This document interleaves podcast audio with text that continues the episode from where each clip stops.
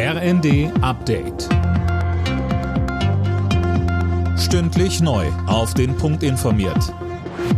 Ich bin André Glatzel. Guten Tag.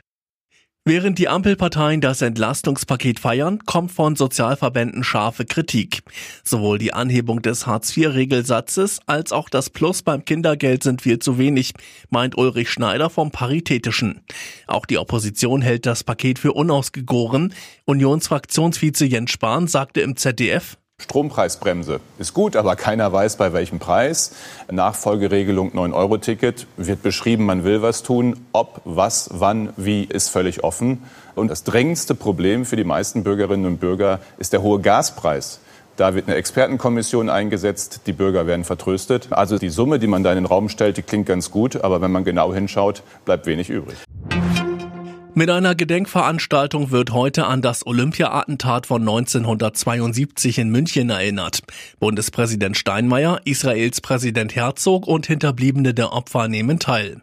Elf israelische Sportler und ein deutscher Polizist waren damals ums Leben gekommen. Die Ankündigung Russlands, weiter kein Erdgas über die Pipeline Nord Stream 1 zu liefern, hat den Gaspreis erneut in Richtung Rekord hochgetrieben. Seit Freitag verteuerte sich Gas um etwa 35 Prozent.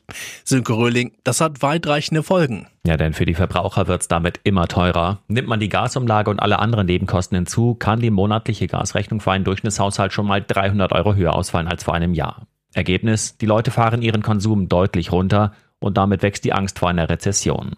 Entsprechend turbulent geht es heute am Aktienmarkt zu. Der DAX hat zeitweise um 3% nachgegeben. In Berlin dreht sich für sechs Tage wieder alles um die Mode. Die Fashion Week hat begonnen.